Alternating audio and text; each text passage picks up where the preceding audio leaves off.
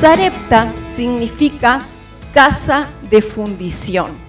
El Señor le dice, salí de este lugar y andate a Sarepta, a una casa de fundición. ¿Y qué pasa cuando fundimos algo? Se derrite, pasa por un proceso. Y este Elías fue a hablar con Acab, lo manda el Señor al arroyo, obedece y está ahí. Y de pronto se seca el arroyo y viene el Señor y otra vez le dice, bueno, ahora te tenés que mover a otro lugar que se llama casa de fundición. Y pensaba yo qué significará todo esto para Elías y qué significará para nosotros. Muchas veces nosotros estamos confiados en arroyos y estamos confiados quizás en cuervos, que son los que nos traen el pan y la carne todos los días.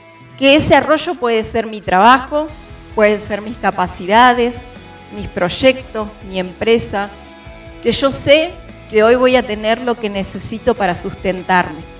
Pero dice acá que en un momento ese arroyo se secó y Elías tuvo que volver a escuchar a Dios y volver a obedecer a Dios. ¿Y esto qué nos enseña? Que nosotros tenemos que depender del Dios de los arroyos y no del arroyo. Porque muchas veces estamos muy confiados en mi arroyo, estoy muy confiado en aquel cuervo que me da el pan, que me da la carne, pero acá pasó que llegó el tiempo donde el arroyo se secó. Y Dios le dice, en la región de Sidón, dice, preparé una viuda que te va a sustentar. Y una viuda significaba en esas épocas una mujer pobre, una mujer que tenía que vivir de la caridad de los otros. Y pensaba, ¿no? Si Dios nos manda a algún lugar y nos dice, hoy es diferente la situación de una viuda, pero en esas épocas, ¿qué hubiésemos hecho nosotros?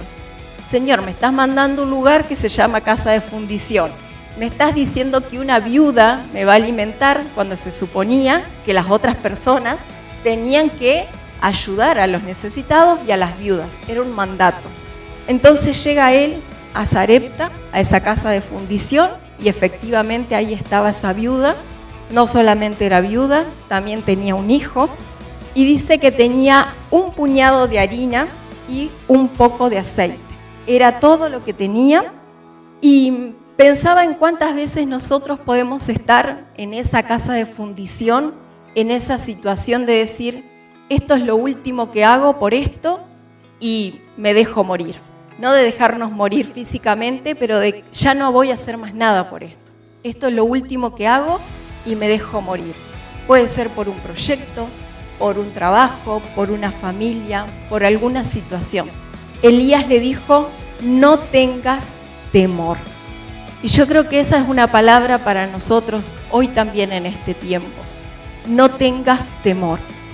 Y para nuestra vida, para nosotros los hijos de Dios, no hay otra fórmula y no va a haber otra fórmula que poner a Dios primero.